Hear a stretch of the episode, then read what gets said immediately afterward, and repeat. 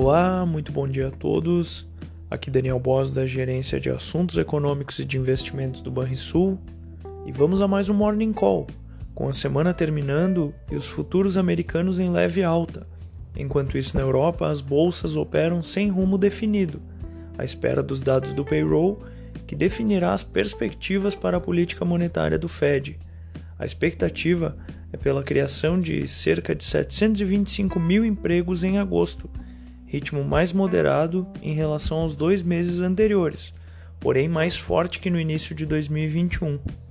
Na zona do euro, o PMI composto caiu de 60,2 pontos em julho a 59 em agosto, mantendo o indicador no campo expansionista.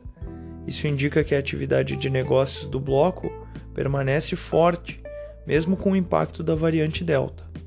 Entre as commodities, o petróleo do tipo Brent opera perto dos 73 dólares o barril, já o WTI passou da casa dos 70 dólares o barril, após nova alta, com a aposta de que o mercado pode absorver o fornecimento adicional da OPEP+, enquanto o Golfo dos Estados Unidos luta com o impacto do furacão Ida.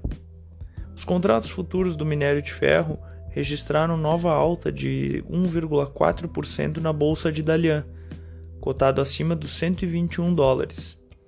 Por aqui, as mudanças introduzidas pela Câmara na reforma do imposto de renda custaram 53,6 bilhões de reais. Essa é a perda de arrecadação entre o projeto original enviado pelo governo e o parecer do relator, Celso Sabino.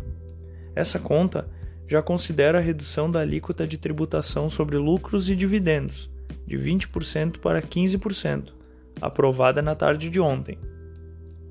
A produção industrial brasileira registrou queda de 1,3% em julho, na comparação com o mês anterior, segundo dados do IBGE.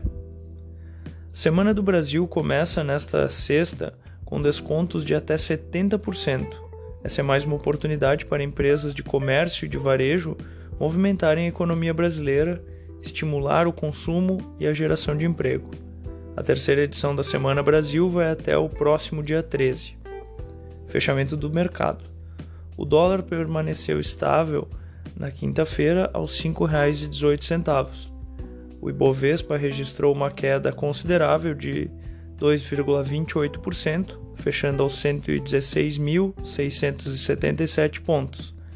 Já o S&P avançou timidamente, uh, cerca de 0,28%, fechando aos 4.537 pontos. O DI futuro para janeiro de 2022, o juro curto, sobe 6 pontos base a 6,86%.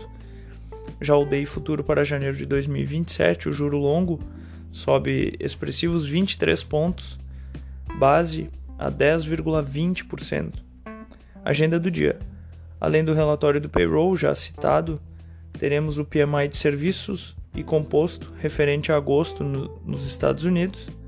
Na Alemanha e no Reino Unido, o mesmo indicador será uh, divulgado.